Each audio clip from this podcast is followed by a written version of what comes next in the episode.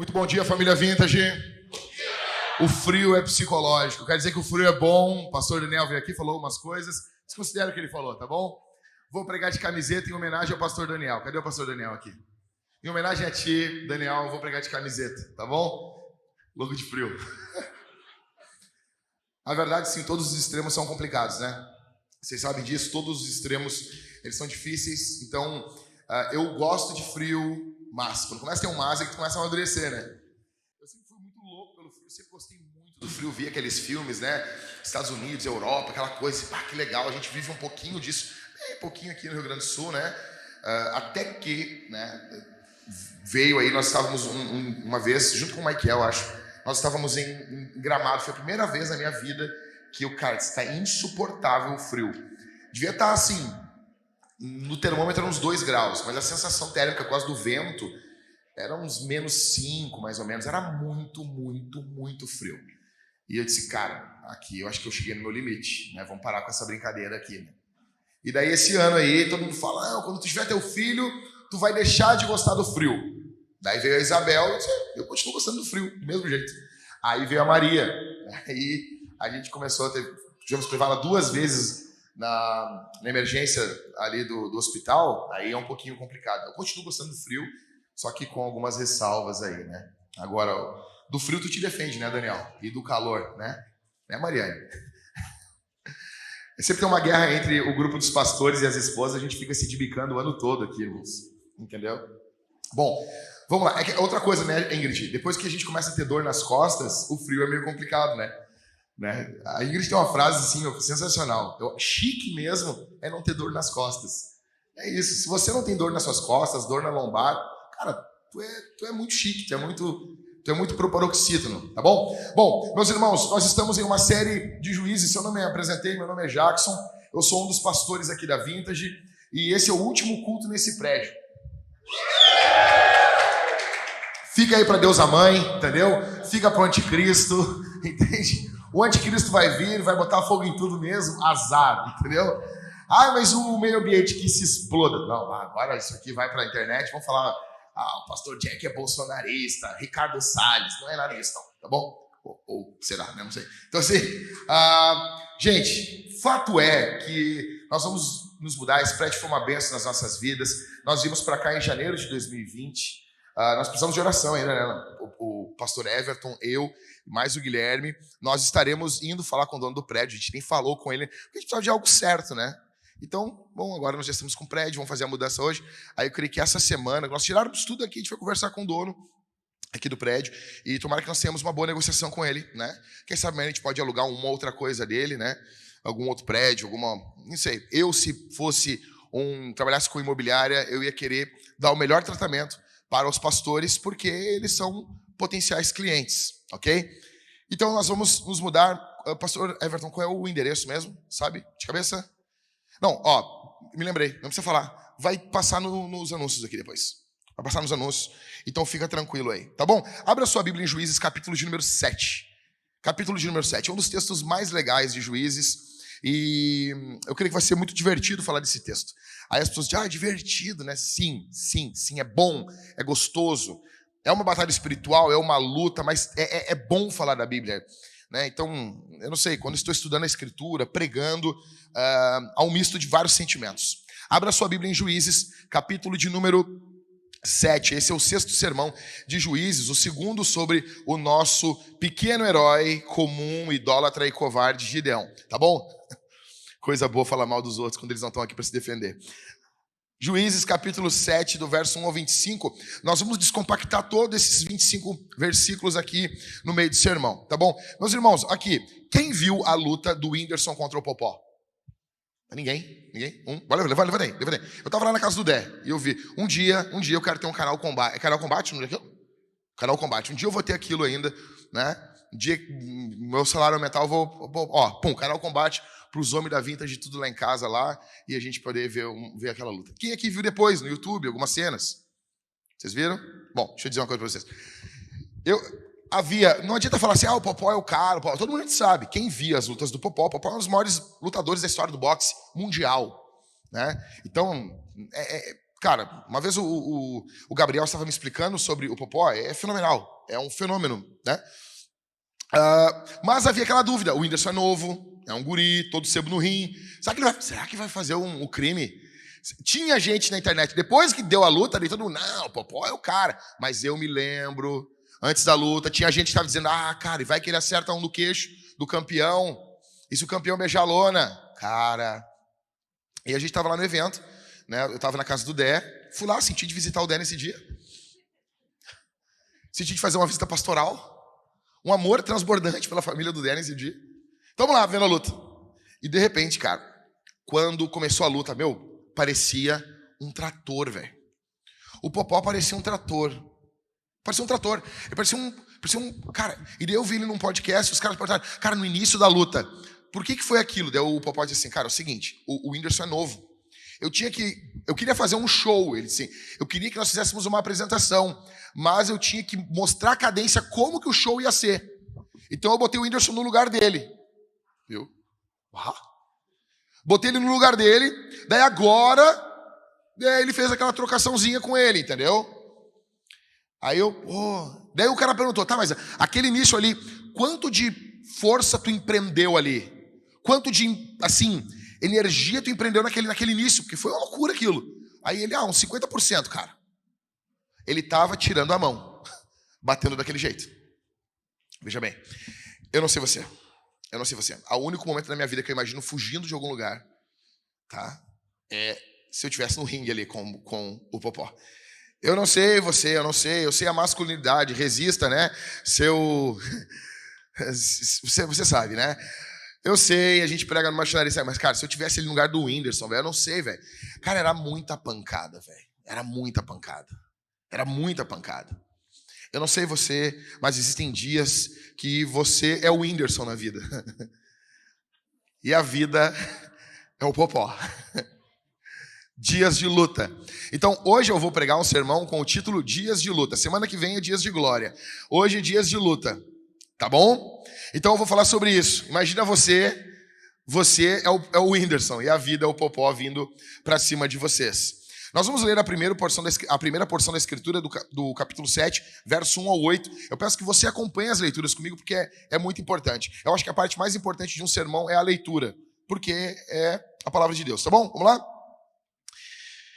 Primeira coisa que o texto vai nos mostrar aqui são três coisas. Eu quero que você medite, leve para casa, pense nisso. A primeira coisa está no verso 1 ao verso 8, é em dias de luta, precisamos confiar no poder de Deus. Verso 1 ao verso 8. Então Jerubaal, isto é, Gideão, se levantou de madrugada, e todo o povo que com ele estava, acamparam junto à fonte de Arode, de maneira que o arraial dos midianitas ficava ao norte deles, no vale, perto do monte Moré. O Senhor disse a Gideão: É demais o povo que está com você para eu entregar os midianitas nas suas mãos. Israel poderia se gloriar contra mim, dizendo: A minha própria mão me livrou. Portanto, anuncia ao povo o seguinte: quem estiver assustado e com medo, saia da região montanhosa de Gileade e volte para casa. Então, 22 mil homens voltaram e 10 mil ficaram. Então o Senhor disse a Gideão: Ainda há povo demais. Faça-os descer até as águas, e ali eu os provarei para você. Aquele de quem eu disser, este irá com você, esse de fato irá com você. Porém, todo aquele que eu disser, esse não irá com você, esse não irá.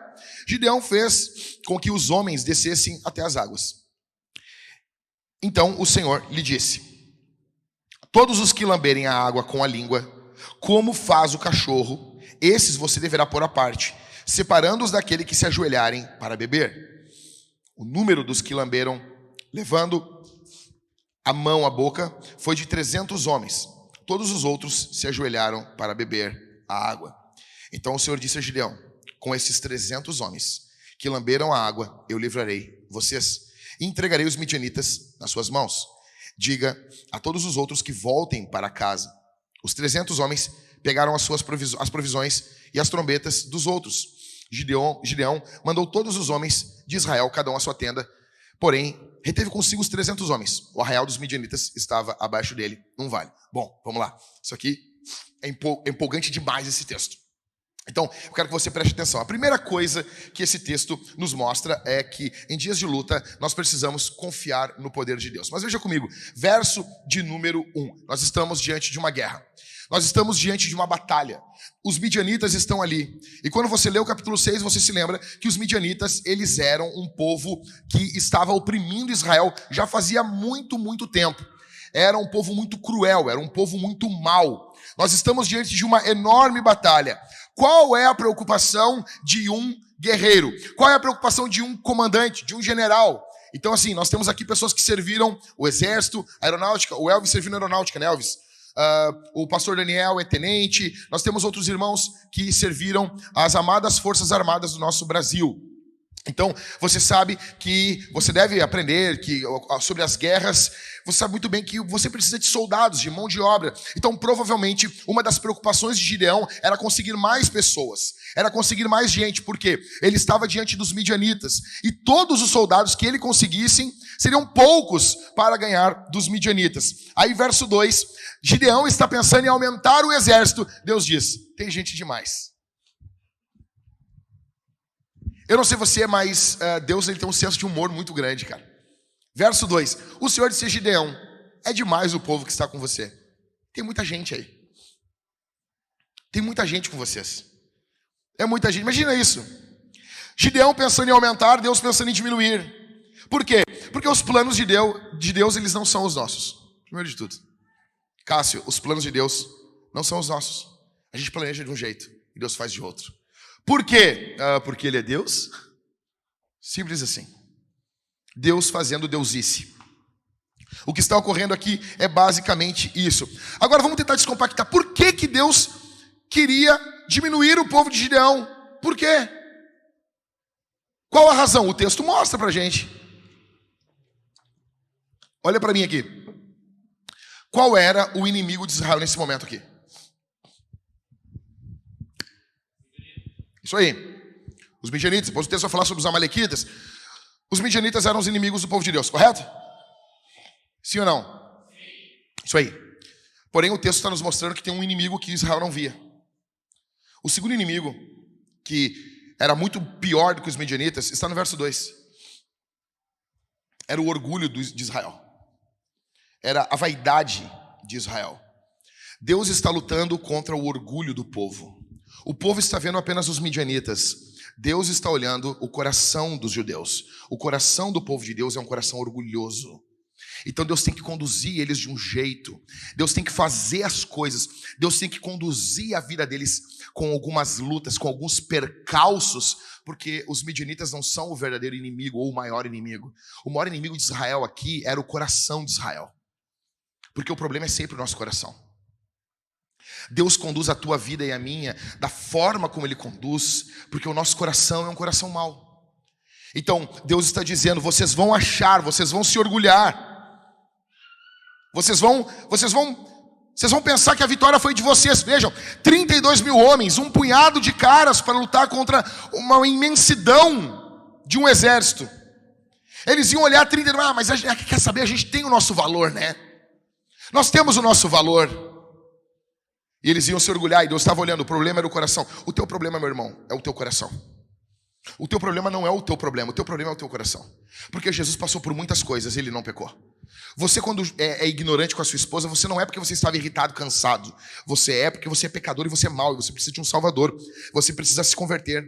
Quando você responde mal para o seu marido, você, você não é submissa. Quando você é uma ignorante dentro de casa, uma porcaria de uma empoderada, quando você faz desse jeito, você faz, não é porque você foi, você tem que falar, você tem seus direitos, não é nada disso. Você faz porque você é ruim, minha irmã. O problema é o seu coração. O problema é o seu coração. Sabe por que você não larga a pornografia? Não é porque você passou 16, 40, as pessoas ficam assim, ah, pastor, eu passei tantos anos com a pornografia, eu passei tantos anos fazendo isso, eu passei tantos anos, é muito, eu sou viciado nisso. Isso pode ter um fundinho de verdade, mas isso não é toda a verdade. Você faz isso porque você é mau porque você é preguiçoso.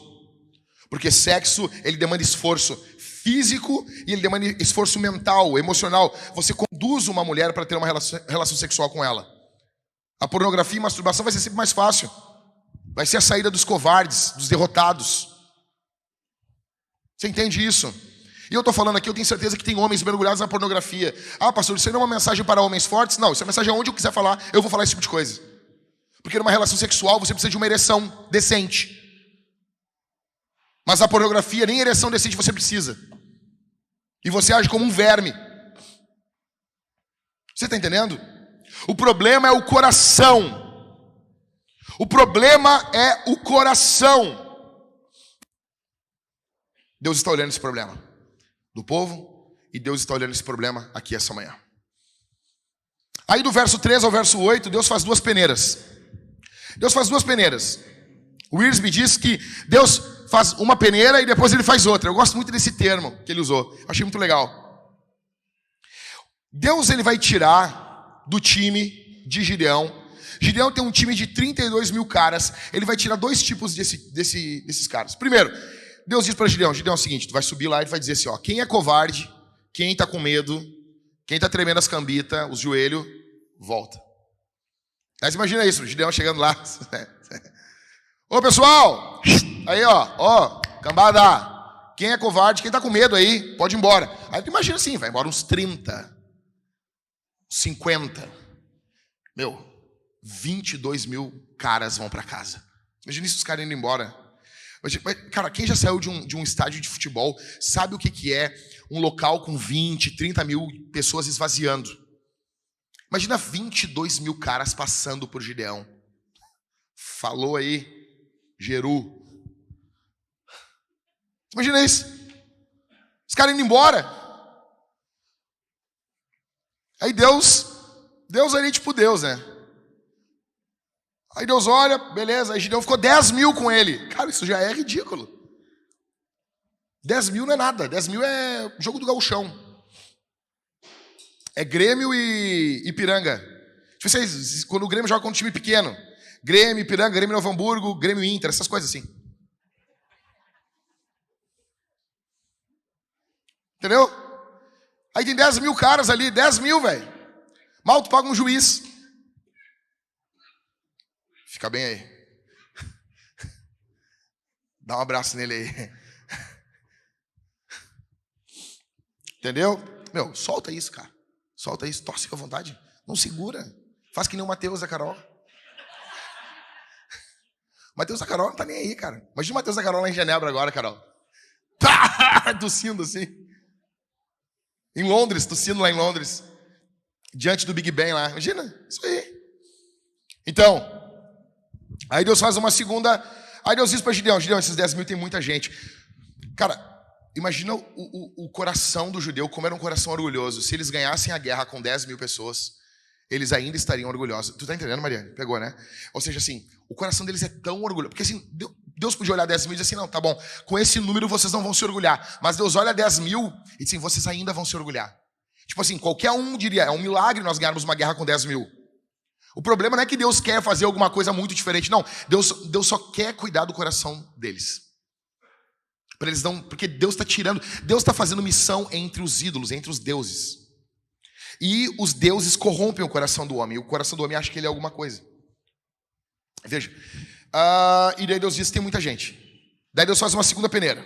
Qual é a segunda peneira? Eles vão até um rio, eles vão descer.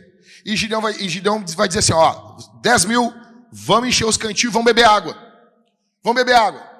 Aí Deus diz o seguinte: todo aquele que beber água como um cão, ele vai pegar a água com a mão e ele vai lamber a mão. Vai tomar água, ou, seja, ele vai beber a água olhando o que está ocorrendo. Todos esses eles vão ficar à parte. E todos aqueles que se abaixarem e beber água direto no rio, tu vai separar. Tá. E quem é que vai fazer parte do exército? Aquele que puxa água com a mão. Esse vai fazer parte do exército de Gideão. Sabe quantos caras fazem isso? 300. 300 caras pegam a água e bebem ali, lambendo a água na mão ele bebendo na mão. Os outros 9.700 se abaixam e bebem água direto no rio. Eu sei que essa aplicação ela parece meio boba, né? Essa explicação e, e eu vejo, eu amo ver uh, uh, comentaristas quando a explicação é muito comum, eles não gostam de referendar ela, eles gostam de ser diferente, né? Teólogo é um bicho, bicho vaidoso. Mas, cara, é óbvio que está ocorrendo aqui, é exatamente isso. Em primeiro lugar, Deus separa do povo os covardes. Em segundo, Deus tira os despreparados. Porque em uma guerra, você não podia beber água abaixado. Você tinha que continuar firme. Você tinha que se abaixar, pegar a água olhando para os lados, olhando o inimigo, e você ia beber água, comer. Tudo deveria ser feito com atenção. Afinal, você está em uma guerra. E são apenas 300 caras que fazem isso. Deus está tirando os medrosos e os sem cuidado. Porque Deus não precisa de todos. Deus quer os fiéis. Deus quer quem quer. Deus procura quem quer fazer parte do time dele. A ideia aqui é que esses caras estavam com sangue no olho para ir para a guerra. Estavam com sangue no olho, sabe? Operacional. Aqueles caras que tem as roupas da Invictus. Aqueles caras que tem as coisas, tudo, tudo, tudo, operacional. Ele tem uma bota operacional, ele tem os negócios, isás, isás, sabe? Ele vive assim, tipo, ele sai do filme do Tom Cruise, lá do, do Top Gun, andando de carro, ouvindo Danger Zone e achando assim, ah, tô num caça. Andando no Renault Clio 1.0.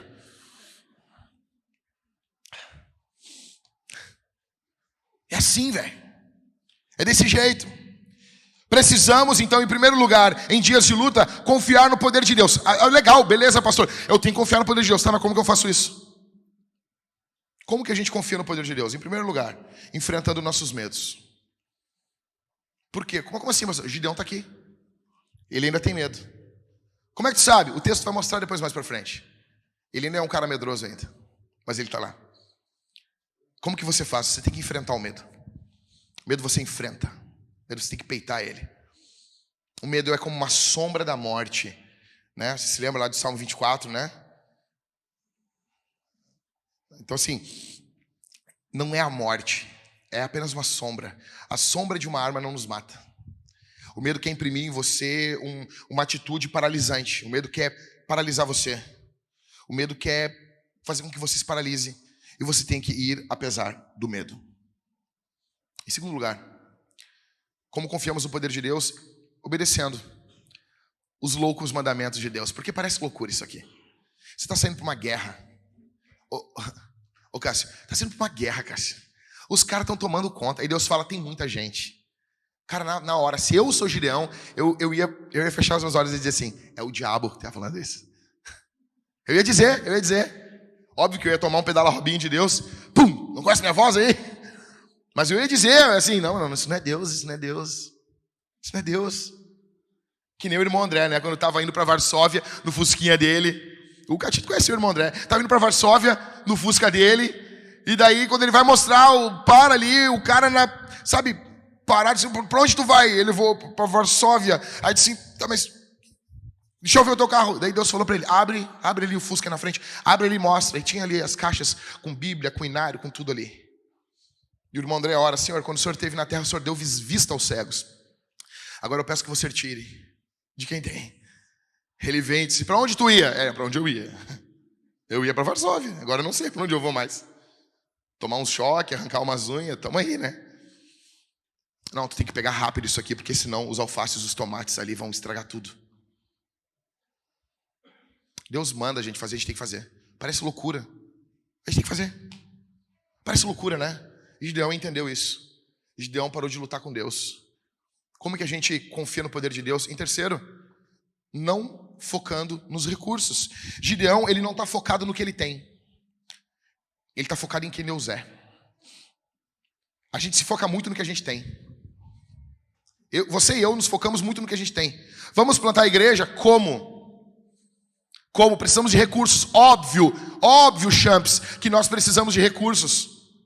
Óbvio. Mas nós devemos ficar focados em Deus. Em Deus e não no que a gente tem. Se você ficar olhando os recursos, você não vai querer ter filhos. Você vai ser um pai de pet, que beija cachorro na boca. Você já sabe que tem essa gente que faz isso, né? E ó, e todo mundo no Instagram assim, ó. Todo mundo no Instagram acha bonito isso aí. Ah, porque ela salvou os Beagles. Quero que se exploda os Beagles.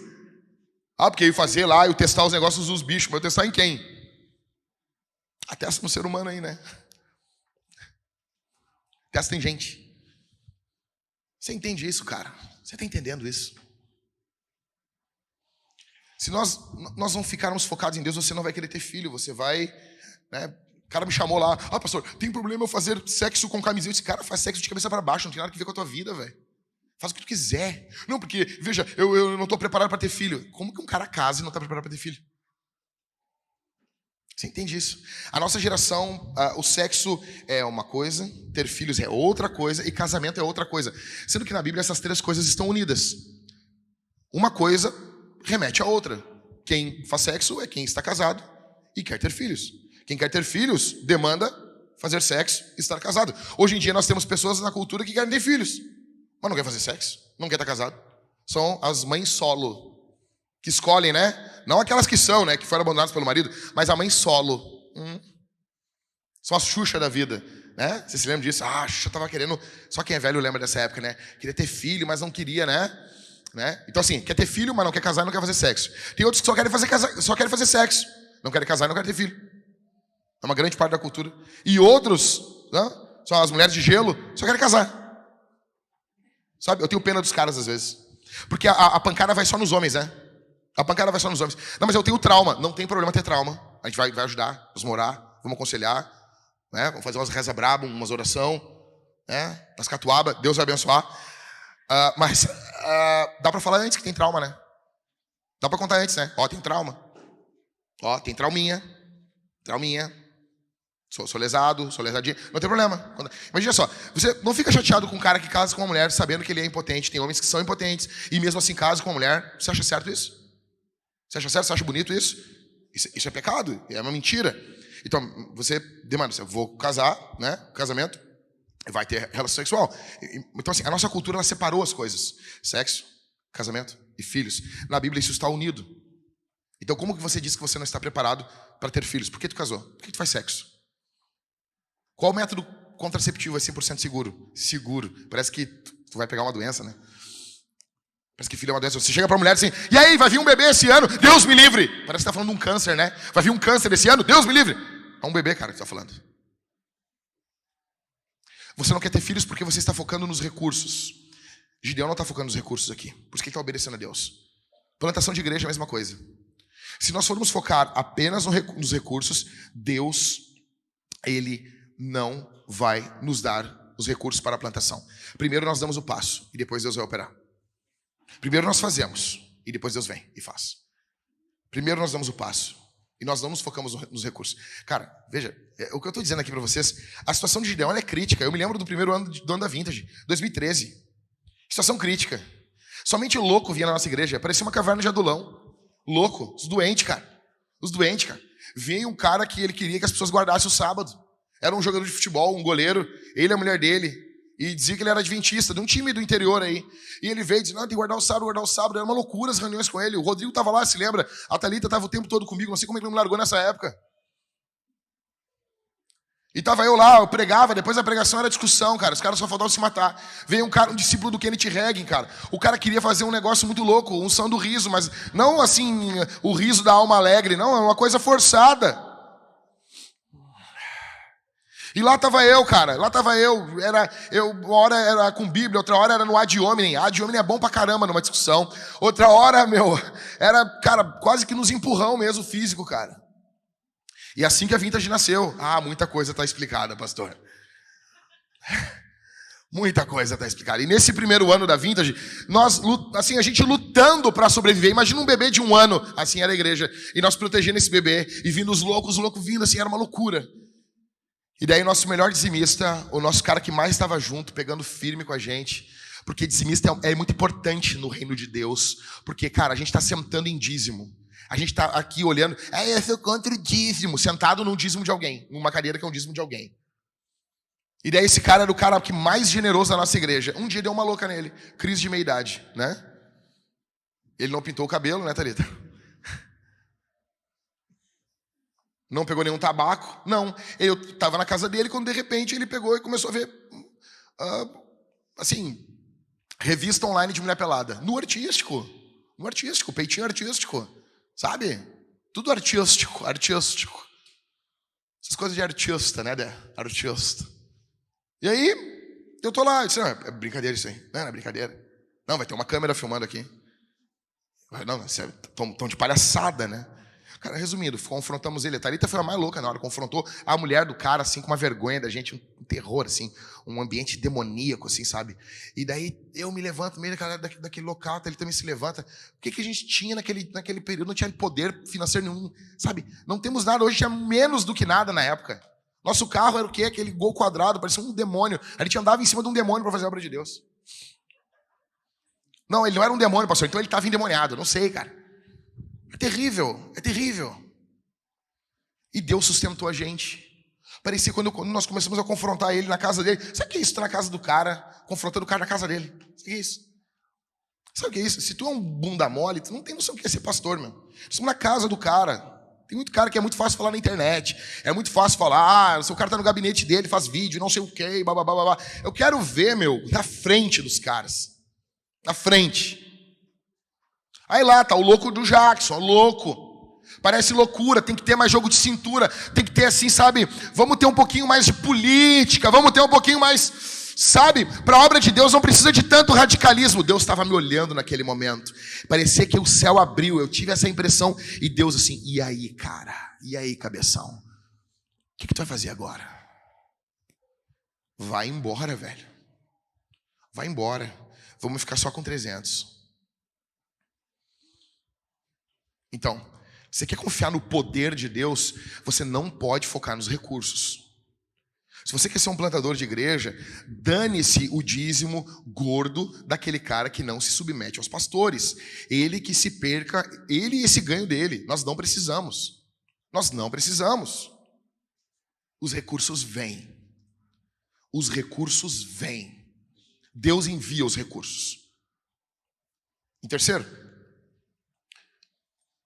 como confiamos no poder de Deus? Em quarto, lutando ao lado de gente zelosa. Veja, os soldados estavam prontos. Os soldados já estavam ali. Eles tinham 32 mil homens, mas Gideão não tinha 32 mil soldados. Gideão já tinha 300 ali no meio. Velho, eu ia passar aqui no, no, no, culto aqui, mas é que como a gente está fazendo a transmissão, isso ia derrubar a nossa, a nossa transmissão, tá bom? Mas aqui, quantos aqui se lembram dos 300 de Esparta? Eu ainda vou falar para os homens, para para homens fortes, sem ser, semana, sem ser essa quarta na outra, eu vou falar a diferença dos 300 de Gideão e dos 300 de Esparta, porque os 300 de Gideão são muito mais valentes, porque eles tinham mais homens, tá bom? Você se lembra daquele momento do filme do Frank Miller, lá do, do, do Zack Snyder, que o Leônidas ele está indo com os 300 dele. Aí eles se encontram ali com um outro grupo de soldados. Você se lembra disso? E daí o cara, o cara, o outro guerreiro vem vindo um, um cabeça raspada, assim, um Kojak. Ele vem, agora eu sou velho, né? Ele vem vindo e ele olhou assim, e disse, Leônidas, eu pensei que tu ia com soldados para a guerra. Nós viemos para te apoiar, mas olha a quantidade de caras que tu está indo para a guerra. Aí Leônidas, indo para a batalha de Termópilas, você se lembra desse filme? Quem não viu o filme, leu o livro.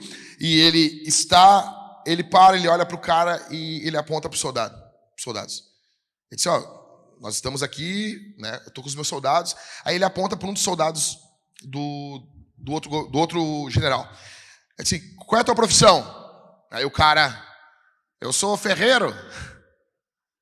E a tua profissão? Aí o outro, eu sou Uber.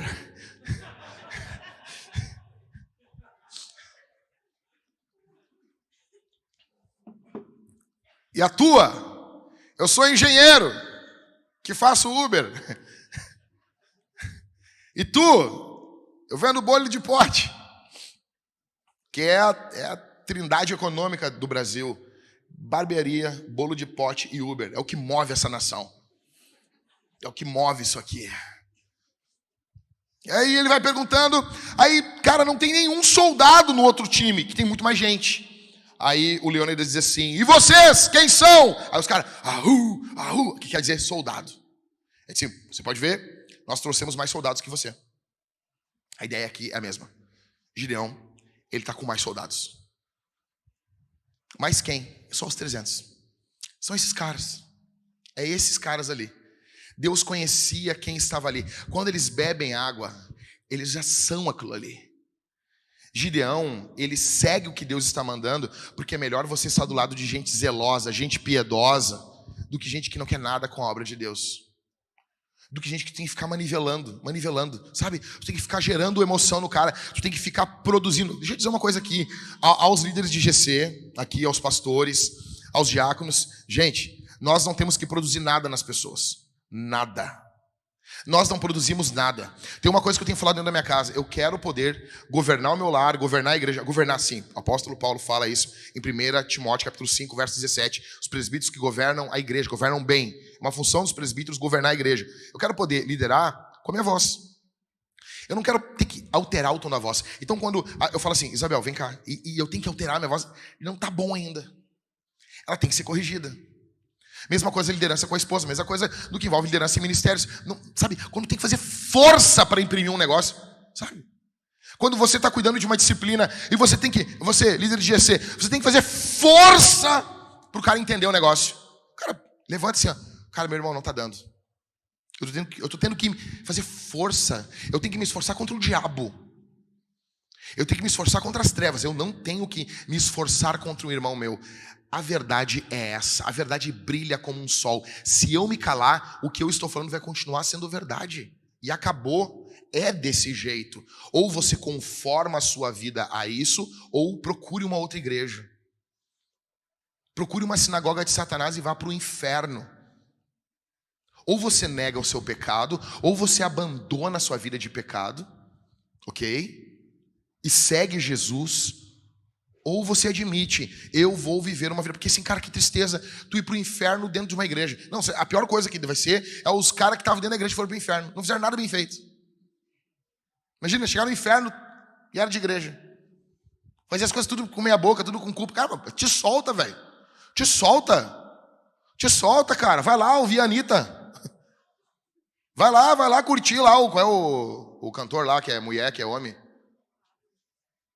A Pablo Vitar. Vai lá ouvir a Pablo Vitar.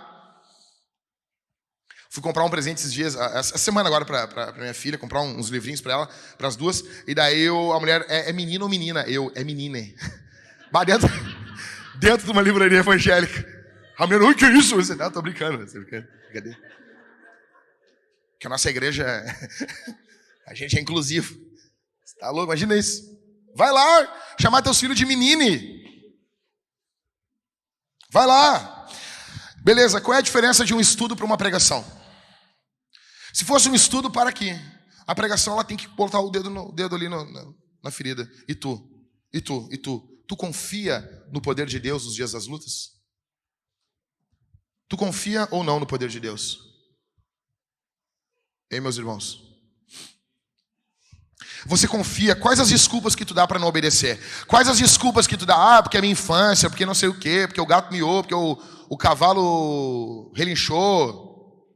Quais as desculpas que você dá para não obedecer? Primeiro nós começamos a igreja e os recursos vêm depois. Primeiro você, você segue, você obedece. Em primeiro lugar, então, em dias de luta, precisamos confiar no poder de Deus. Em segundo lugar, em dias de luta, precisamos de coragem. Verso 9 ao verso 15. Acompanha comigo aí. Acompanha comigo aí. Naquela mesma noite, o Senhor lhe disse: Levante-se e ataque o arraial, porque entreguei nas suas mãos. Se você ainda estiver com medo de atacar, desça ao arraial com seu ajudante pura e ouça o que eles dizem. Então você ganhará coragem e atacará o arraial. Gideão desceu até a vanguarda do arraial com seu ajudante pura. Os midianitas, os amalequitas e todos os povos do Oriente cobriam o vale como uma nuvem de gafanhotos. Os camelos deles eram como uma multidão inumerável, como areia que está na praia do mar. Quando Gideão se aproximou, eis que certo homem estava contando um sonho ao seu amigo. Ele dizia: Tive um sonho. Eis que um pão de cevada vinha rolando dentro do arraial dos midianitas, bateu contra a tenda de maneira que esta caiu, se virou de cima para baixo e ficou estendida no chão.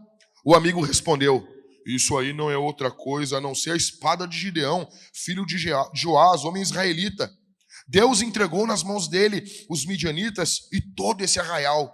Gideão ouviu o relato desse sonho e o seu significado, adorou a Deus.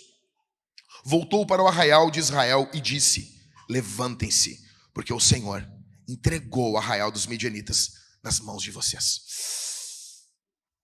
Eita! Vamos lá. Verso 9.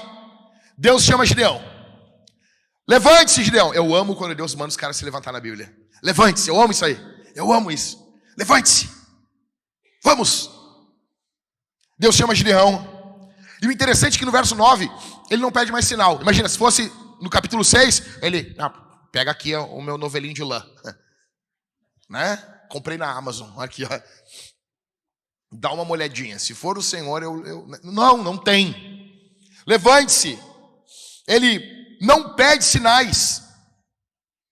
Ele não pede nenhum sinal. Uma coisa que eu acho. Eu, eu gosto demais disso aqui, olha só. Ah, verso de número. Volta lá, 9, isso aí. O Senhor lhe disse: Levante-se e ataque o arraial, porque entrei nas suas mãos. Verso 10. Se você ainda estiver com medo, eu amo o jeito que Deus fala. É óbvio que Deus sabe que ele está com medo. E Deus fala assim: Ó, aí vai que tu está com medo aí, né? Se tu ainda estiver com medo de atacar, desça o arraial com seu ajudante pura. Aí veja, Gideão ele desce. Ele está pronto. Ele está maduro, mas ele ainda tem medo. Mas ele vai. Qual é a forma de Deus encorajar ele? Porque encorajamento é comunicar coragem. Deus está dando coragem para o seu guerreiro. Como que Deus faz isso? Cara, é a coisa mais. Veja, Deus trabalha contra toda lógica.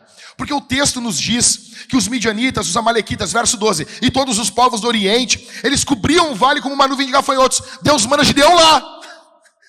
Ô meu, é a coisa mais desencorajadora você chegar. Imagina, ó, Deus vai me encorajar. Daí chega ele, o ajudante lá, o o, o, o, pastel com Guaraná, aí ele leva o amigo dele, quando ele olha, imagina tudo aquilo assim, cara. Aquele monte. Se tu não vê onde termina, isso é uma coisa desencorajadora. Não, cara, é lá que Deus vai comunicar coragem para Gideão. Vai lá. Esse encorajamento, verso 12, ele, ele vem diante da multidão de inimigos. Aí do verso 13 ao verso 14, quando ele olha a multidão, ele vê os inimigos. Só que, atenção, Gideão precisa ouvir, não apenas ver, ele tem que ouvir o que eles estão dizendo. Porque a multidão diz uma coisa, os inimigos são muitos, mas quando ele ouve esses soldados, ele vê, ele consegue contemplar o coração deles, e o coração deles está com medo. Eles estão com medo. É uma multidão, e por trás dessa multidão existem soldados morrendo de medo. Gideão tem mais valentes do que ele. Gideão tem 300 valentes, 300 guerreiros. Aí chega no verso 15. Quando o cara assim, cara, seguinte, parece que eu tô vendo, né? Vigilante da Ruder, assim, friozão, com a térmica de café. Aí, de noite, e o cara, cara, eu tive um sonho. Vigilante tendo sonho na guarda. Eu tive um sonho, cara. Que sonho tu teve? Cara, eu, sonhei que vi um cacetinho rolando. Meu, vi um cacetinho assim do Zafari, assim. Não, do Super Mago. Não lá da padaria colonial, que tem uns. Tem uma farinhazinha boa, assim, vinha aquele negócio. Blum, blum. E ia levando todo o arraial, cara. Parecia um pão de quarto. Imagina isso. Então o cara tá falando de um pão, um pão rolando, é um troço assim que é um pão, um pão rolando. Aí o outro tá tão assim, tão cagado de medo que o outro se vira assim, ih, meu, isso aí é Gideão. Entendeu? De fato era. Mas isso mostra, cara, não importa assim, cara, eu tive um sonho, meu, eu tive um sonho que, ah, eu não sei, que uma linguiça vinha descendo assim, ó. E o cara ia dizer, isso aí é Gideão. Qualquer coisa seria Gideão. Moro, a Isabel ali, ó, de pé. Senta aí, Isabel. Presta atenção aqui. Ou seja, eles estão com medo. Eles estão com medo. Verso 15. Quando Gideão ouve eles falando isso, o que, que Gideão faz? O que, que o texto diz? Verso 15. Hã? O que, que ele fez? Primeira coisa que ele faz, quando ele ouve isso, sabe o coração dele assim, cara, quando ele ouve isso assim, parece o, Popeye pegando aquele espinafre assim, crescendo os músculos, e ele. Glória a Deus, cara. Glória a Deus. Sabe? Parece que ele tá. É agora. tu nota que isso aqui mudou nele. Houve um ponto de inflexão aqui na vida de Gideão. Gideão louva a Deus. Qual é a segunda coisa que Gideão faz? Verso 15. Voltou para o arraial de Israel e disse: Levantem-se. O que Deus falou com ele no verso 9? Levante-se, Gideão. Agora é ele que manda o povo se levantar. Ou seja, primeiro Deus encoraja o seu guerreiro e depois ele com coragem, ele vai e encoraja os outros. Gideão agora está encorajando os seus homens. Por quê? Porque a coragem é contagiosa. Como dizia Billy Graham, um homem se levanta e outros homens se levantam juntos. Deus não está aqui para pegar e para humilhar você. Você que está aqui hoje, essa manhã. Você vê como que Deus está fazendo com o Gideão. Deus está encorajando o Gideão. Deixa eu dizer uma coisa para você, meu irmão. Deus quer encorajar você. Deus quer comunicar coragem para você. Deus quer que você, uh, você se levante. Deus quer que você se levante contra o pecado, contra a maldade. Deus não está aqui para esmagar você.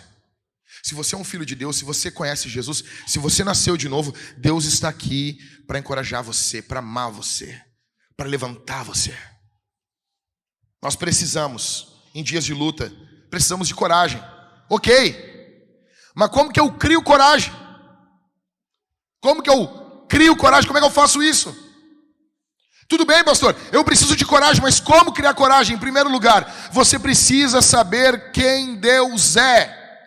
Todas aquelas testes que Gideão fez é porque ele não sabia quem Deus era, agora ele já sabe. E o principal, Deus é maior que os, que os midianitas, Deus é maior que os amalequitas, Deus é maior que os nossos inimigos. Deus é maior do que aquilo que assombra a tua casa. Deus é maior do que aquilo que luta contra a tua família. Deus é maior. O Senhor é maior. O Senhor é mais poderoso.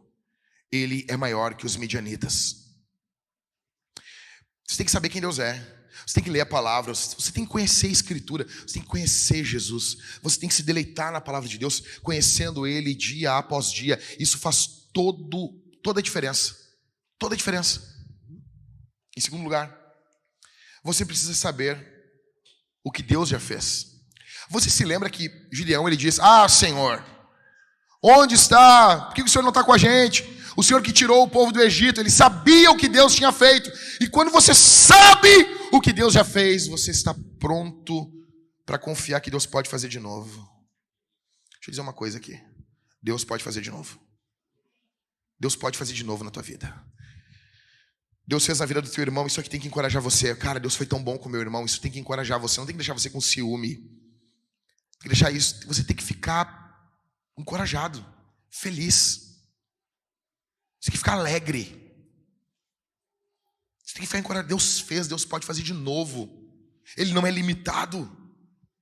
Deus pode fazer de novo. Saber o que Deus fez, conhecer quem Deus é e conhecer as obras de Deus é algo que deveria gerar em nós um, um tremendo encorajamento. É assim que a gente vai ter coragem. Em terceiro, você tem que olhar para o futuro. Você tem que olhar para o futuro. Como que eu olho para o futuro? Sim. Veja, atenção aqui. A, a vida cristã é uma vida escatológica. A, a, o cristianismo ele é escatológico, ele é futurista. Ou seja, tudo aquilo que Deus está fazendo fez é, é uma invasão do futuro ao presente. Então, no, no frigir dos ovos, o melhor de Deus está por vir. Eu não gostava dessa frase, mas essa frase ela é muito perfeita. Ah, mas o melhor de Deus é Jesus, ele já veio, mas ele vai voltar, cara. Então o melhor de Deus está por vir. Então, assim, pode talvez vir uma nova temporada muito boa na tua vida, pode vir uma nova estação, uma nova época na tua vida. Deus pode começar um novo período na tua vida muito bom.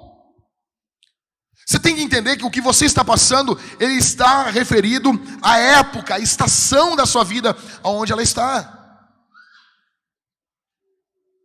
Você está, está focado nisso. Então, você sabe muito bem, você que é pai de criança pequena, ah, porque eu estava conversando sobre isso com a minha esposa esses dias. Ah, porque é difícil, porque, ah, ah, porque agora doença. Sim, eu falei para minha esposa, isso é um período da nossa vida. Isso é uma época. E quando essa estação passar, nós vamos sentir falta disso. Sabedoria, querendo o Senhor, eu vou pregar uma série em Provérbios para encerrar esse ano. Sabedoria, escute isso aqui: sabedoria é viver cada época da sua vida conforme aquela época. Você vive esse período não querendo ser um solteiro. Você vive como um casado querendo ser um casado. Quando os filhos estão pequenos, você vive essa vida como pais de filhos pequenos.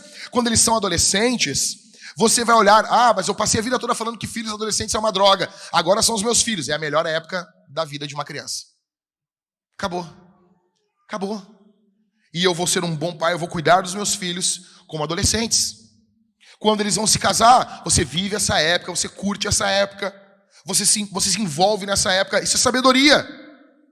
Por que, que muitas mulheres estão surtando, muitos homens estão surtando? Eles querem viver. Quando os caras são solteiros, eles querem viver como casado. E quando são casados, eles querem viver como solteiro. A maior luta entre os casais é essa. É dizer para quem é casado, beija como namorado. E dizer para o namorado, beija como casado.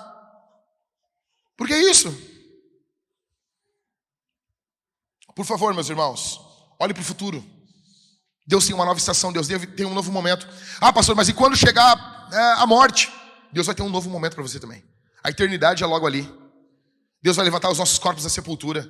O câncer não tem a última palavra. Não tem, não tem a última palavra. As doenças não têm a última palavra. Ok? Olhe para o futuro. Em quarto, você precisa estar junto com os seus irmãos. Veja, como que Gideão é uh, encorajado aqui no texto. Ele ouve quem falando? Hã? Parece a mãe do cara orando de manhã. Vamos lá, gente. Bom dia! Como que Gideão é encorajado? O que, que ele ouve quem falando? Hã? Tá difícil, Jesus. Quem? O inimigo. O Midianita falando. Aí eu pergunto sim. Essa é a aplicação mais cachorreira da, da história das minhas pregações. Mas faz sentido. Dá, dá, dá, dá crédito para mim aí. Velho, eu estava estudando para pregar isso aqui, eu pensei assim, cara, se ouvir um inimigo traz coragem, quanto mais ouvir um irmão. A Priscila fez uma cara assim, é, não é das melhores, mas. mas dá, dá, dá. Dá para ajudar num dia ruim. O dia tem que estar tá muito ruim para essa aplicação e ajudar, pastor. Mas não faz sentido isso. Se ouvir um inimigo traz coragem, quanto mais ouvir um irmão. Se ouvir um inimigo levanta a, a gente, quanto mais ouvir quem está andando junto com a gente, cara. Quanto mais ouvir quem está caminhando com a gente. Você precisa da igreja, você precisa estar junto com seus irmãos. Quantos aqui estão, você se lembra que ocorreu comigo em dezembro? Não sei se não, não vai ocorrer de novo. O que foi que me ajudou? Foi a igreja. Foram os irmãos. Eu não queria sair de casa, não queria fazer nada, eu estava mal, afundado. Não sei se aquilo é depressão, não sei se é síndrome do pânico, eu não sei se é ansiedade, eu não sei o que foi, mas foi o inferno. Foi o mais próximo do que eu senti de inferno, de morte, de, de desgraça. Foi terrível. O que aconteceu? Fiquei junto com os irmãos. O pastor Daniel, que está aqui, ficou comigo como um anjo de Deus. O Hélio lá em casa. Foi a melhor época que eu ganhei mais presente da igreja. Ganhava. Que época boa. Os irmãos foram lá. Cara, deixa eu dizer um negócio para vocês. O Felipe e a Zanda, eles levaram para mim um. Como é o nome daquilo lá, mano? Chocotone? Não, chocotone é do Zafra. Aquilo tem que ter um outro nome, não pode? Um chocotone trufado. Velho, era uma loucura aquilo. Era uma loucura. Era uma loucura. Acho que aquilo. Ó, eu nunca cheirei cocaína, mas deve ser a coisa mais próxima. O pastor é louco falando um troço desse, né? Ah, último dia de spread aqui mesmo. Tô feliz. Daí o Everton me lembra: temos que falar com o velho. Não, eu vou estar junto contigo, Everton. Não vai sozinho. Tô contigo. Você tem noção disso? Ela estava lá os irmãos me acolhendo. Os... Daí teve um dia, numa quarta-feira, eu pedi para um dos pastores pregar no meu lugar, eu estava muito mal, não conseguia levantar da cama. Aí deu mais ou menos assim, eu estava em casa mal, muito mal, muito mal, muito mal, assim, desânimo, assim. Aí eu peguei e eu olhei, era mais ou menos umas 15 para as 10, 9 e meia, 15 para as 10. Aí eu disse para minha esposa assim, eu vou lá no Homens Fortes. Aí a Thalita, então, mas já acabou, não quero saber, eu quero só olhar para os caras. Quero só olhar para eles. Quero só olhar para os homens da igreja. E daí eu vim com o carro assim. Quando eu desci aqui, já um irmão ali na frente. E aí, pastor? E sabe, e aquela, aquela graça de Deus. Eu fui entrando e aonde eu entrava, os caras botavam a mão na minha cabeça oravam por mim. Uns expulsavam o demônio, uns falavam umas coisas boas, outros falavam umas coisas ruins, não importa. É igreja. Uns dizem, ó, oh, pastor, aqui dá um jeito aí, né, pastor? Tranquilo, cara. As pessoas ficam todas mimizentas nesse momento. A pessoa não entende. Mas que bom, ela está preocupada contigo. Tu parece ateu quando um crente fala Deus te abençoe. Fica na paz, cara.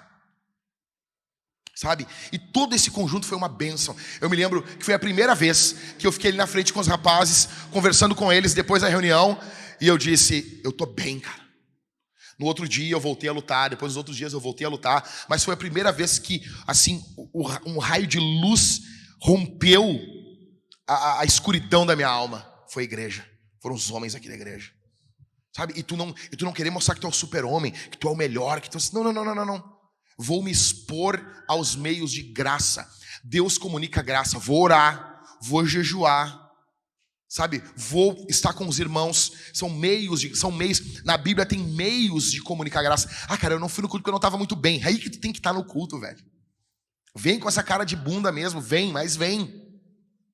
Se não estou bem. É por isso que quando nós perdemos o nosso filho, nosso primeiro bebê, lá, foi num, foi num sábado na semana, no domingo nós estávamos na igreja. Não é porque nós somos grandes pessoas, nós chegamos até ele estava chorando no culto. Por que, que nós estávamos daquele jeito? Por que, que estávamos ali? Porque nós precisamos da igreja. Para onde nós vamos ir? Para onde a gente vai? Onde vai, onde vai ter mais consolo? Para onde iremos nós, se só Jesus tem as palavras de vida? Para onde nós vamos ir? Qual o melhor lugar do mundo? Qual o melhor spa se compara com o povo de Deus? É isso que Gideão está fazendo. É isso. Se ele está sendo encorajado pela porcaria do Midianita, quanto mais nós aqui. Em último, repassando aqui, em primeiro lugar, em dias de luta, precisamos confiar no poder de Deus.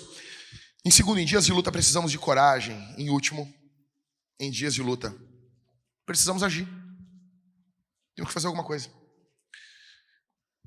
Eu sei que isso aqui soa meio arminiano para algumas pessoas, eu gosto pra caramba disso.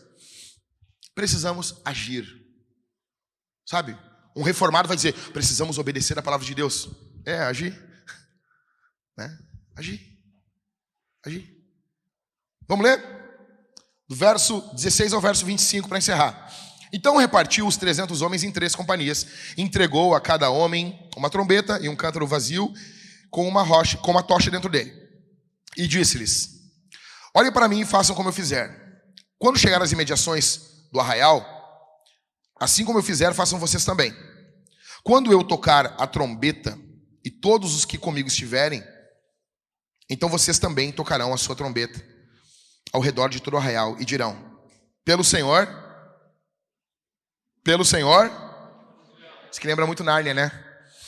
Lembra muito. Por, Ar, por, por Nárnia e por Aslan, né? Vamos lá.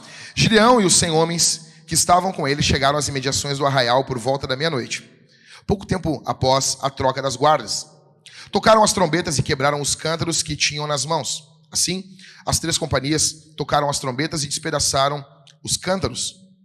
Seguravam a tocha na mão esquerda e a trombeta na mão direita e gritavam: Uma espada pelo Senhor e por Gideão. E cada um permaneceu no seu lugar ao redor do arraial. Todo o exército dos midianitas começou a correr, a gritar e a fugir.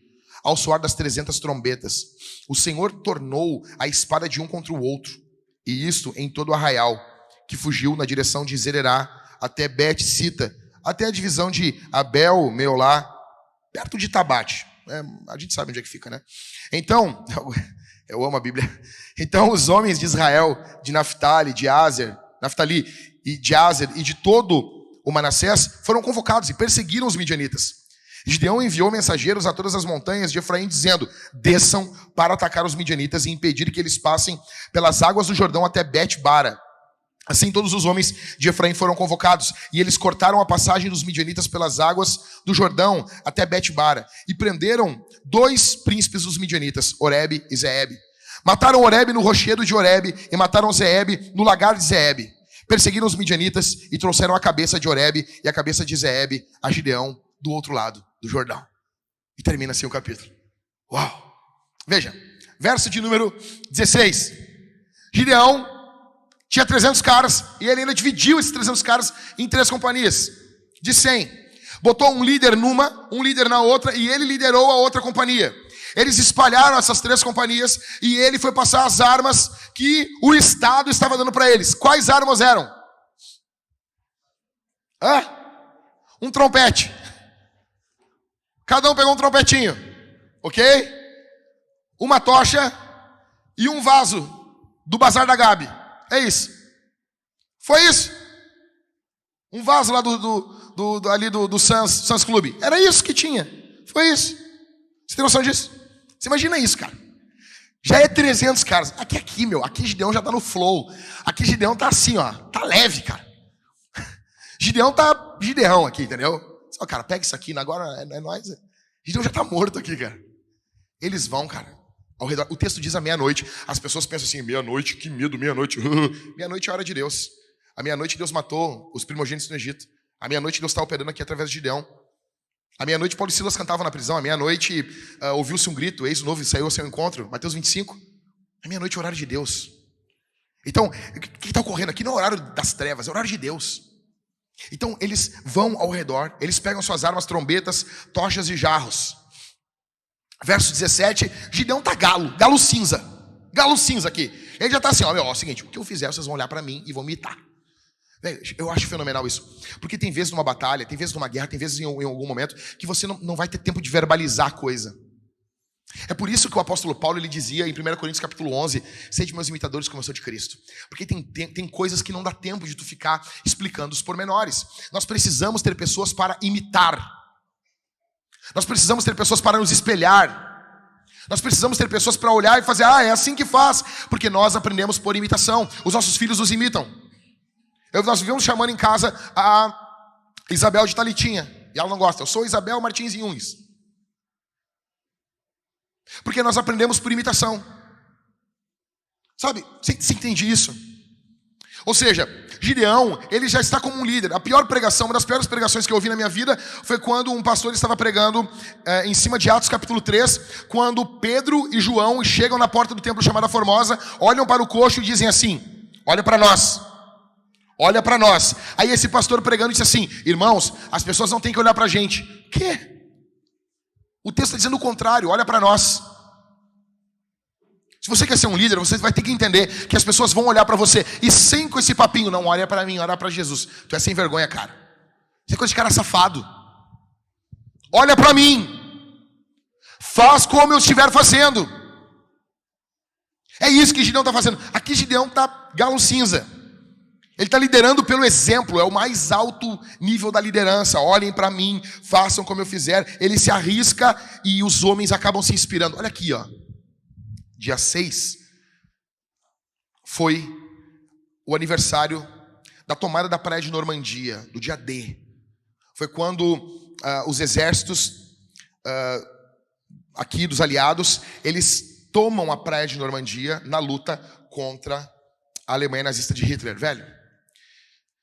Nós íamos todos aqui estar falando chucrutes, comendo chucrutes. O mundo estava ferrado na mão daquele cara, que nem alemão era. Ok? O mundo quase foi tomado pelos nazistas. Mas no dia 6 de junho, aqueles homens da década de 42, né, Daniel? Acho que 42, né? É never. 44. Eles tomam a praia de Normandia. E veja, olha aqui para mim. Os alemães estavam nessa praia na França. E eles estavam na parte alta com as suas metralhadoras. A mais, a, a, quanto mais alto você está em uma batalha, você tem uma posição privilegiada. Ok? Qual era a missão daqueles jovens? A missão deles era descer naquela, naquela, naquelas praias ali, naquela areia, e tomar as metralhadoras dos alemães. Coisa simples. As metralhadoras, assim, as mais modernas do mundo, da, daquele período.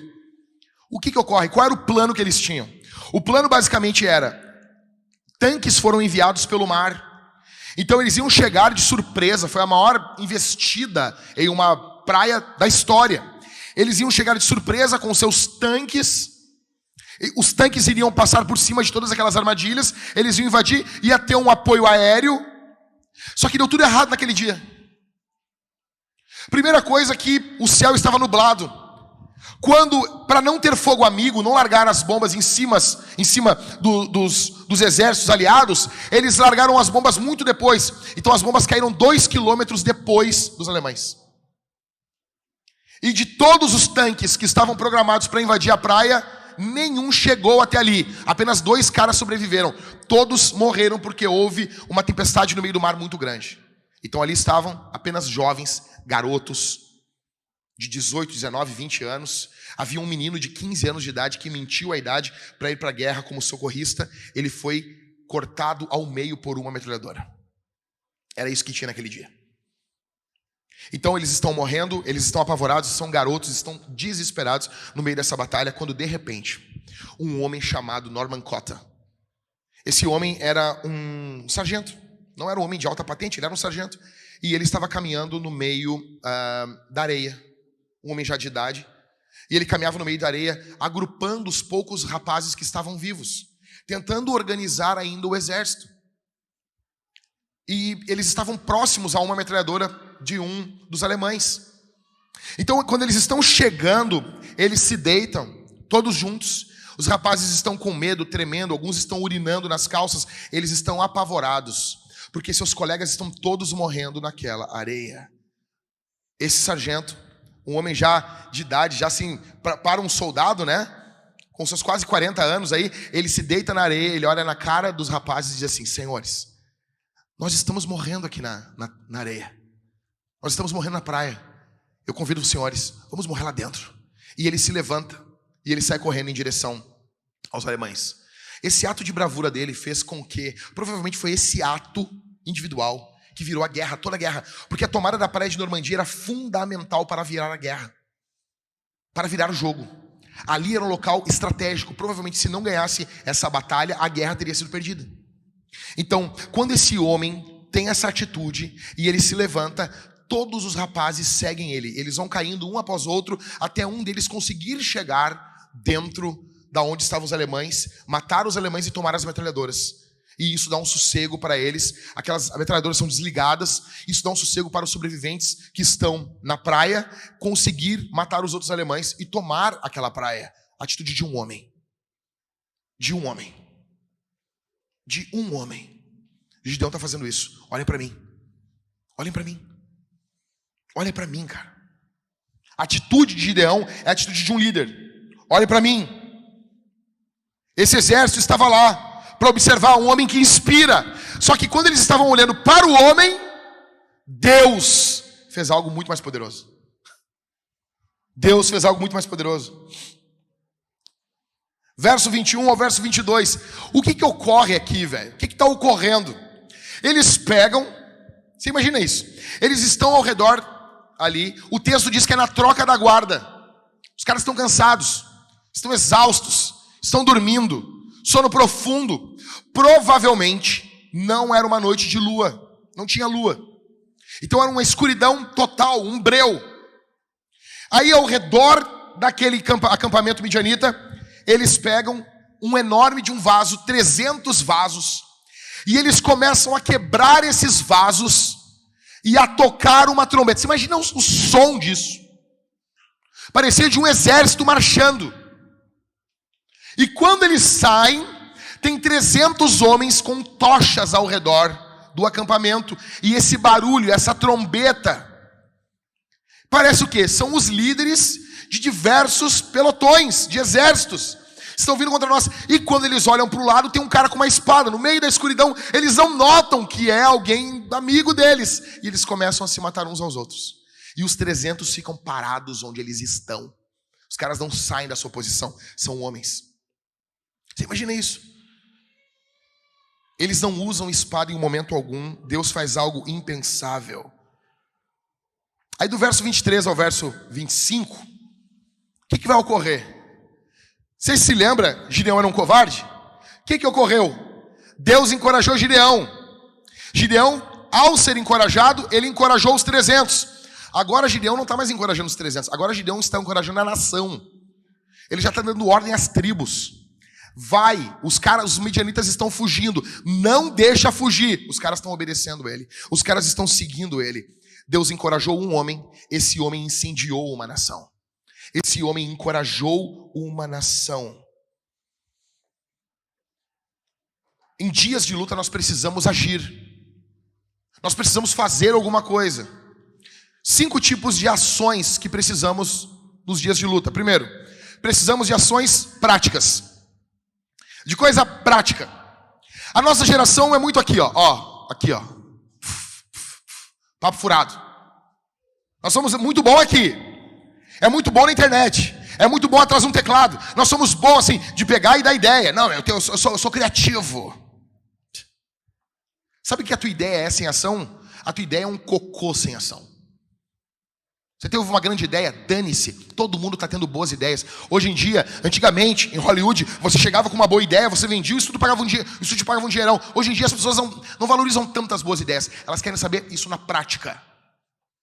E no início da vintage, quantas vezes, né, meu amor? Nós chegávamos, fazíamos uma reunião, e daí estávamos na reunião, aí isso, isaz, isaz, isaz. Aí nós entrávamos no carro, ali e eu, e nós dizíamos, ah, mas o que, que ficou de prático decidido aqui? Porque nós podemos fazer muitas ideias, nós podemos ter muitas ideias, mas nada prático. Gideão, está fazendo algo prático, ele está separando os caras, ele está organizando, ele está trabalhando, ele está fazendo algo prático. Segunda ação que precisamos nos dias de luta: ações que inspiram e encorajam os outros que estão conosco. A tua ação encoraja os teus filhos.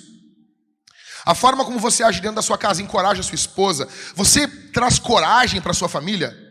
Você encoraja o seu marido, você encoraja os seus filhos, seus vizinhos, os irmãos da igreja. Você inspira a forma como você vive com Jesus, inspira as pessoas. Você é um cristão contagiante. Em terceiro, nós precisamos de ações derivadas da fé. Ah, pastor, mas a salvação é pela fé. Sim, mas a fé que salva, como dizia Calvino, nunca está sozinha. A fé que salva, ela vem acompanhada de obras. As obras não salvam, mas evidenciam quem foi salvo pela fé. É por isso que Jesus fala lá nas igrejas do Apocalipse o que? Eu estou vendo as tuas obras. Deus não está vendo a fé da igreja, porque as obras mostram, as obras evidenciam a fé. As obras não fazem nada, elas apenas são um sinal de uma fé que salva que está presente. E se eu tenho fé em Cristo, isso tem que me levar a movimentar. Eu tenho que me movimentar, isso tem que, isso tem que impactar alguma coisa, isso tem, que, isso tem que mudar alguma coisa. Você imagina, você tem fé e você continua mergulhado na pornografia. Que fé é essa? Que fé é essa? Que você tem e você continua avarento, apegado ao dinheiro. Você não é generoso. Que fé é essa? Que não faz você levantar e fazer alguma coisa de útil no reino de Deus. Que você mais uma vez vai vir, vai ouvir um sermão, vai ir para sua casa e vai continuar cada vez com o seu coração mais endurecido. E esses sermões eles vão servindo não para a salvação da sua alma, mas para a sua perdição. Em quarto, precisamos de ações que mobilizam o povo de Deus. O que, que Gideão está fazendo no verso 22? Ele está encorajando todo o povo. Eu pergunto, o que você faz? Atenção aqui. O que você faz? Mobiliza quem? Mobiliza quem? Alguém é mobilizado pelas suas ações? Alguém está sendo mobilizado? Eu sei, tem, tem alguém com um sapato aí bem. Acho que é, ah, não, é Carolina. O que você. O que você faz, como você age, mobiliza o povo de Deus? Em último, precisamos de ações que destroem os inimigos. Eu pergunto para você: você vivendo com Jesus, você tem destruído a pornografia, você tem destruído o ódio, você tem destruído a amargura dentro do teu coração, ou isso cada vez cresce mais contra você? Você tem destruído, você tem esmagado isso? Você tem triunfado contra o pecado ou não? O pecado tem triunfado contra você. Veja, como que acaba aqui a história? Encerra com uma coisa. De fato, gente, Gideão era quem Deus disse que ele era. Você se lembra no capítulo 6? Deus disse o que, meu amor? Varão valoroso, guerreiro valente, em outras traduções. Ele era isso mesmo. Ele era exatamente isso. Gideão era quem Deus disse que ele era. Ele era um valente, ele era um guerreiro poderoso. Gideão Para encerrar aqui, que Gideão, como que Gideão foi encontrado por Deus? Ele estava onde? Malhando trigo aonde? Num lagar. Lagar é um local de quê? Espremer uva. Ele estava escondido, intocado, com medo, malhando trigo, trabalhando no trigo. Ok? É isso. Ninguém aqui é especialista em trigo. Estava só malhando o trigo para vir o vento e levar as folhinhas embora. Atenção, isso aqui é muito importante. Deus encontrou ele ali e ele estava nesse local. Esse esse lagar para Gideão, ele era um símbolo de derrota. Eu tenho certeza que quando Gideão olhava isso, cara, o Gideão olhava e dizia assim, cara, que vida de derrota. Que vida destruída que eu estou tendo. Esse lagar é um símbolo de derrota. Depois Deus se encontrou com ele onde? Em uma pedra. Em uma pedra ele fez um sacrifício para o Senhor. Ele ainda é um guerreiro covarde. Olha o verso 25 comigo. Como que termina o texto? E prenderam dois príncipes dos midianitas, Oreb e Zeeb. Mataram Oreb no rochedo de Oreb, numa pedra. Até aí tudo bem. E mataram Zeeb onde? Você está notando aqui? Ou seja, o lagar, esse símbolo de derrota, era na verdade um símbolo de vitória. Igualzinho uma coisa, né? Igualzinho a cruz de Jesus. Que quando você olha, parece que é uma derrota. Gideão olhava aquele lagar, parecia algo que era uma derrota, mas aquilo era um símbolo de vitória para ele, e ele não sabia ainda. Assim como a cruz de Jesus. As pessoas olham para a cruz, elas veem algo de derrota. As pessoas olham para a cruz e um Cristo crucificado, vê, ah, mas Jesus. Não, cara. Paulo falou aos Colossenses que Cristo cravou na cruz o escrito de dívida que era contra nós. Que Jesus foi até a cruz, levou os nossos pecados. Parece derrota, mas não é vitória. Deus está confundindo os meios. Assim como Deus confundiu a forma como Deus agiu com o povo, com esses 300 guerreiros, Deus veio com o seu guerreiro ao mundo, Jesus o nosso capitão, o Deus que se fez homem, morreu em uma cruz que parece um símbolo de derrota, como aquele lagar de Gideão, mas não, é vitória. Jesus triunfa na cruz contra o pecado, contra a morte, contra o medo. Jesus triunfa sobre os nossos dias de lutas. Jesus triunfa sobre a nossa natureza. A verdade aqui, para encerrar aqui, senhores, é que você e eu somos covardes. É que você e eu não temos ânimo para sair em uma batalha, para fazer um grande ato heróico. Nós não temos esse ânimo, nós precisamos que alguém faça por nós. Jesus fez. Jesus é um Gideão melhor e maior. Jesus veio, Jesus assumiu, Jesus não precisou de 300, ele lutou contra tudo, contra todos, sozinho. Sozinho. Sozinho na cruz. Ele está sozinho na cruz. Os discípulos fogem, os amigos não estão ali, o próprio pai o abandona na cruz, porque ele sabe o que é ser abandonado. Se alguém aqui que foi abandonado, Jesus entende você, Jesus conhece você. Jesus estava sozinho naquela cruz, pagando o preço que você e eu não poderíamos pagar. Gideão foi um grande guerreiro, mas ele ganhou só dos midianitas. Nós precisávamos de alguém que ganhasse do inferno. Se Gideão, no primeiro momento, treme diante dos midianitas, imagine diante do diabo. Hebreus capítulo 2 fala que o diabo tem o poder sobre a morte. Ou seja, você tem noção disso? Nós precisávamos de alguém que derrotasse o dragão. A Bíblia diz em Apocalipse que o de Satanás é o dragão. Jesus veio, guerreou contra o dragão. Jesus literalmente venceu o diabo e venceu a própria lei. Ele pegou o escrito de dívida que era contra nós. Qual é? Que escrito é esse, gente? Não, não é o pecado. O que, que é. Exato. É forte falar um negócio desse, né? Jesus pegou o escrito de dívida que era contra nós. O que, que era contra nós? A lei de Deus. Teologicamente falando, Jesus venceu tudo. Jesus venceu até a lei por nós. E por isso que ele é o nosso Cristo Victor. Por isso que ele é o Cristo vencedor. Por isso que é tudo sobre Jesus. Você entende isso? Você entende todo esse drama de Gideão apontando para algo muito maior que ele, para Jesus? Você entende isso?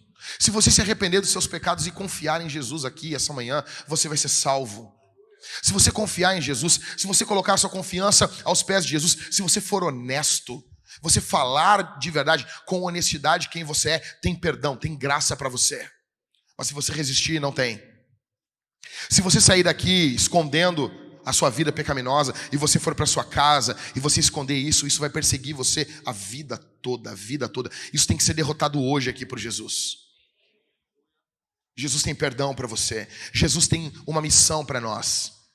Jesus tem um, um, um futuro de paz para nós. Jesus nos encoraja, Jesus nos envia. É o nosso último culto aqui nesse prédio. O Senhor Deus nos moldou aqui nesse prédio. Em cima desse púlpito aqui, quantas vezes, Levi?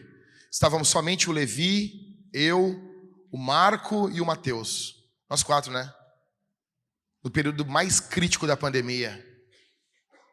Nós saindo de casa e, e uh, os irmãos falavam, todos, vários pastores que eu conheço fazendo culto de casa, e diziam, não, cara, não. Eu disse para minha esposa, eu quero pregar do púlpito. Eu quero estar lá no púlpito, de pé. A igreja precisa ter um homem de pé no púlpito, com a Bíblia na mão, dizendo, assim diz o Senhor. Mas eu não tinha como fazer isso sozinho. Então veio o Levi, o Marco, que, que se mudou, né? E o Mateus. Nós quatro fazíamos aqui o culto aqui. Ah, o Ricardo tá fazendo assim, e eu, e eu, e eu. Você deve trabalhar na tua humildade, Ricardo. O Ricardo também. Agora vamos falar só do Ricardo. O Ricardo veio aqui, colocou o som para nós. O som ficou bem em todos aqueles momentos, né, Ricardo? Foi demais.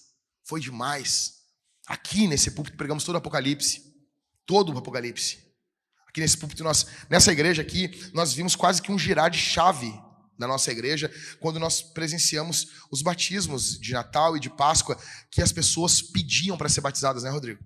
Nós sonhamos com isso várias e várias vezes, e nós vimos aqui nesse local. Parece que rompeu algo aqui. Aqui nós tivemos muitas crianças, muitos filhos, e o Senhor Deus nos fez muito felizes aqui.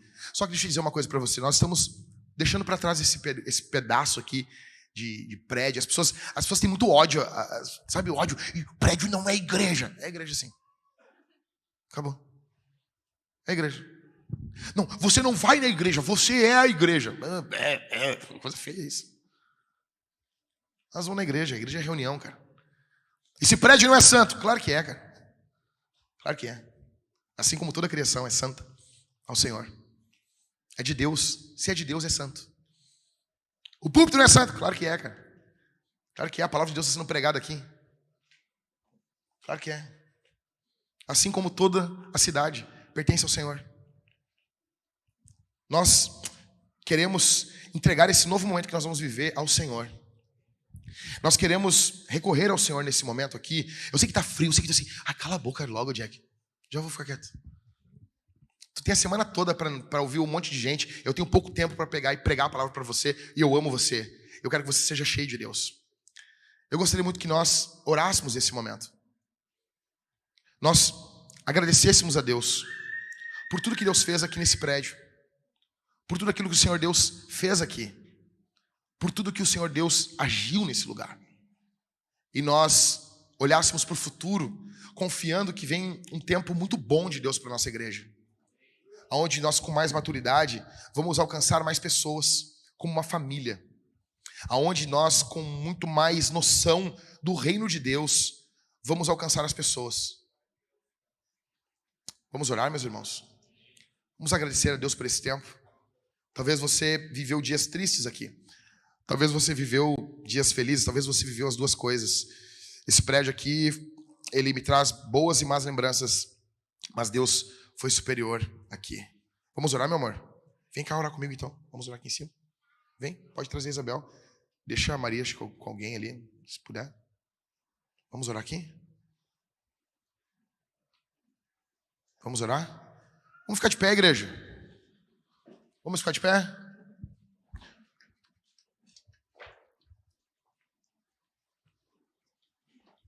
Gostaria que você desse a mão para sua esposa. Você que é casado. Desce a mão para sua esposa, se, ela está do seu lado, óbvio, né? Desce a mão para sua esposa, abraçar seus filhos.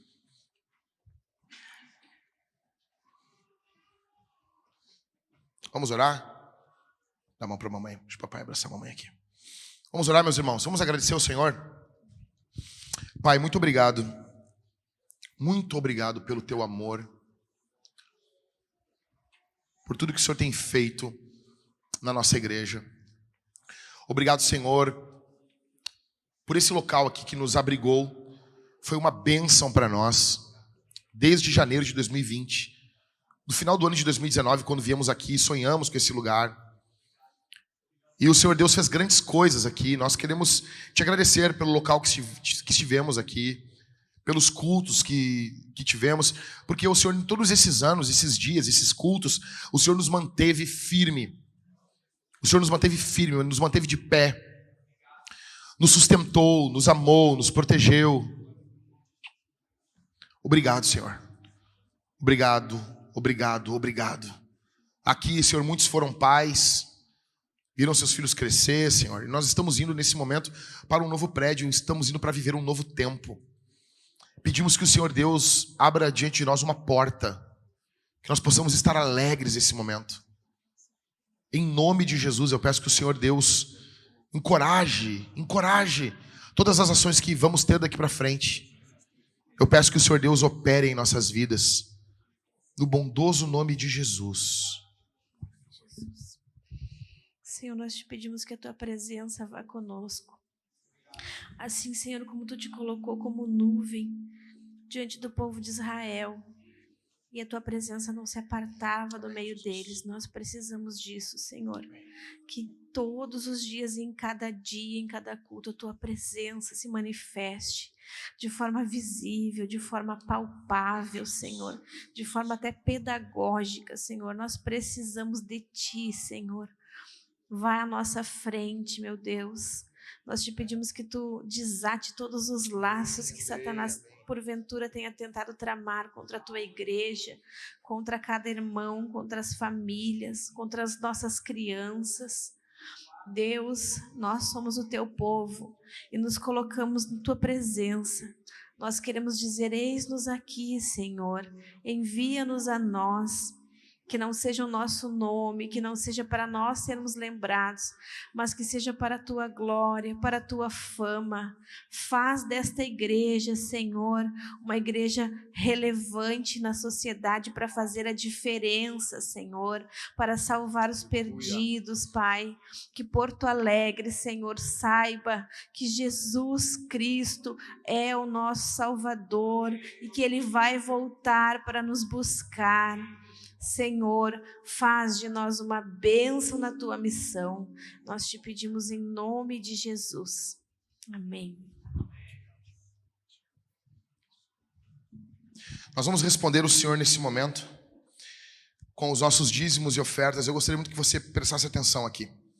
Uh, nós não sabemos o valor total que vai sair, que vai ficar para nós aqui na mudança.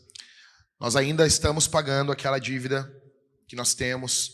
Tivemos uma oferta de 7 mil reais semana passada e nós temos uma expectativa de termos uma boa oferta, uma boa arrecadação nesse final de semana para cumprirmos com aquilo que nós temos que pagar. Então, veja, se você ama o nome de Jesus, se você quer ver o nome de Jesus sendo exaltado sobre a nação, sobre a nossa cidade, é fundamental que você seja generoso. É fundamental que o Senhor uh, venha ser visto naquilo que nós temos no nosso bolso. Todos os recursos que a igreja necessita, Deus, de fato, Ele já deu. Está nos nossos bolsos, está conosco. Então, nós vamos responder ao Senhor em primeiro lugar aqui, ofertando e dizimando. Como que nós vamos fazer isso? Nós vamos, ali no fundo, uh, colocar os nossos dinheiros, dinheiro físico, né? Em dois gasofilácios, que são dois caixotes de madeira. Mas se você é como eu, que quase nunca está com dinheiro, um bom dinheiro físico no bolso, é sempre bom nós homens termos dinheiro físico, porque podemos precisar de um, um eventual trocar um pneu, pagar um borracheiro, precisa de dinheiro físico às vezes. Então, mas se você como eu, sabe, carrega um celular e, e ó, né, Daniel, seja o que Deus quiser. Eu tô nessa vibe agora. Tem aproximação aí, tem Pix, é, se não tem, não, não, não, não tem. Eu tô assim, entendeu? Todos os documentos estão tá tudo no celular, né? Então, para você, e é mais seguro para a igreja também, nós temos duas máquinas de cartão. Uh, está ali o. É, eles, o Déia, é, mas é que os visitantes não sabem quem é o Déia. Então, assim, o Déia e a Camila vão ficar com um pouco com a máquina levantada ali atrás. Eles estão bem na porta, assim, tá? Um de cada lado da porta, tá bom? Uh, eles estão com as máquinas. Você pode chegar até eles, tinha que ter uma, uma identificação. Uh, vocês vão chegar até eles e vocês vão fazer oferta e o dízimo ali nas máquinas. Pode ser no crédito, pode ser no débito, como você quiser. Tem pessoas que organizam suas contas no crédito, né? Tem pessoas que vivem disso, né, Daniel? Pessoas, né? né, Daniel?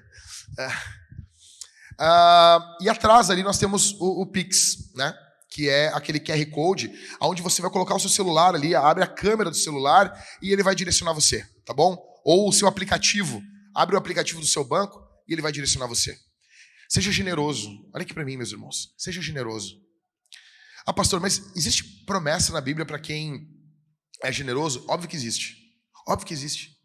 Só que isso não é uma barganha, não é um toma lá da cá. Mas o Senhor Deus prospera a vida daquelas pessoas que são generosas. Só que isso aqui não é teologia da prosperidade, sabe? Se você tem mais, você é mais abençoado. Mas é inevitável, é, é óbvio que, biblicamente falando, é, bênçãos financeiras são bênçãos.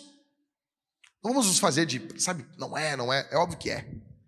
A bênção, a palavra bênção, ela não pertence ao movimento da prosperidade, não, ela é, ela é bíblica. Ela é bíblica. E a Bíblia fala diversas vezes sobre bênçãos financeiras. Ah, mas, mas e a bênção da salvação? Óbvio que não se compara. Só que Deus, ele não é, atenção, ele não é um grego que ele só se preocupa com a tua alma. Deus se preocupa com a integralidade do teu corpo. Então você é salvo e você também é abençoado por Deus nas diversas áreas da sua vida, como diz o Salmo 128. Seus filhos, sua esposa, seja generoso. Seja honre ao Senhor, honre o Senhor com o seu seus dinheiro, seu valor, seu salário. Em segundo lugar, nós vamos responder ao Senhor comendo e bebendo. Comendo e bebendo. A Thalita não está aí? Não, beleza. Fica, fica tranquilo aqui, olha para cá, meus irmãos. Nós vamos responder ao Senhor ceando. Vai ter um casal aqui desse lado e nós teremos outro casal aqui desse outro lado com um cálice bronze e um cálice vinho. Tá? Um cálice bronze e um cálice dourado. No cálice bronze tem vinho. Você vai pegar o pão e vai colocar no cálice bronze, vai mergulhar e você vai estar comendo e bebendo do Senhor. No cálice dourado tem suco. Você pode participar conforme a sua consciência uh, coordena você, conforme a sua consciência, tá bom? Nós vamos fazer isso em fé. Você pode ser curado agora nesse momento. O Senhor pode operar através, através desse momento. Isso aqui é um meio de graça. Escute isso. Isso é sério. Isso é seríssimo. Nós vamos participar desse momento com alegria. Eu peço que você venha para frente cantando, pedindo perdão pelos seus pecados, confiando em Jesus, confiando no Senhor. Em terceiro lugar, nós vamos cantar ao Senhor. Nós vamos cantar ao Senhor e agradecer por esses quase três anos que nós estivemos aqui e pedir que o Senhor Deus abençoe a nossa novo, o nosso novo local onde estaremos. Pai, eu oro por cada um dos teus filhos. Eu oro por cada um do teu povo que está aqui, cada um dos meus irmãos. Eu peço que tua graça se manifeste em nossas vidas. Em nome de Jesus. Em nome de Jesus. Ó Deus, todos aqueles que vão ser generosos aqui eh, essa manhã, por favor, abençoa os meus irmãos. Multiplica as suas rendas, multiplica a sua, a sua, a sua bênção financeira para que tua obra possa ter um suporte, para que tua obra possa continuar, para que tua obra possa ser feita, em nome de Jesus. Faz isso, Senhor. Glorifica o teu nome, exalta o teu nome, exalta o teu nome no nosso meio.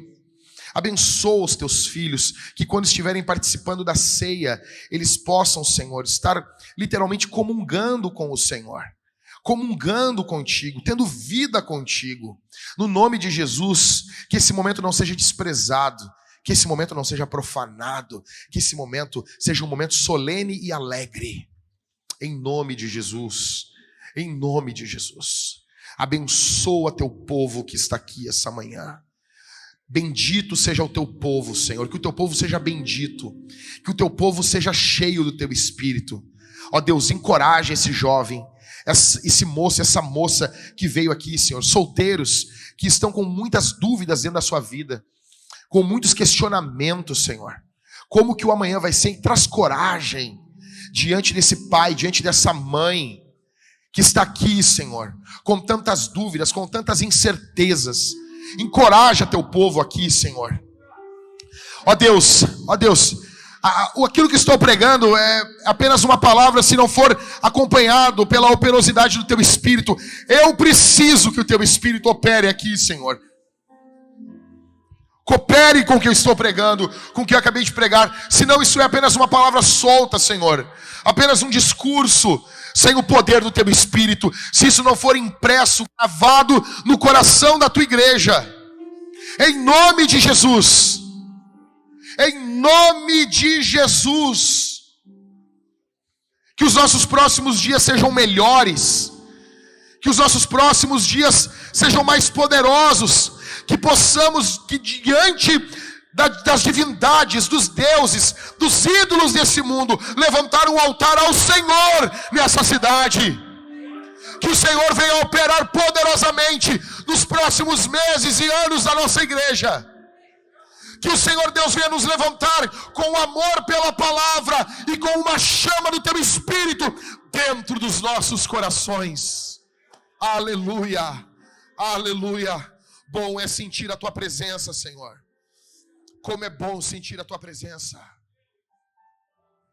Aleluia.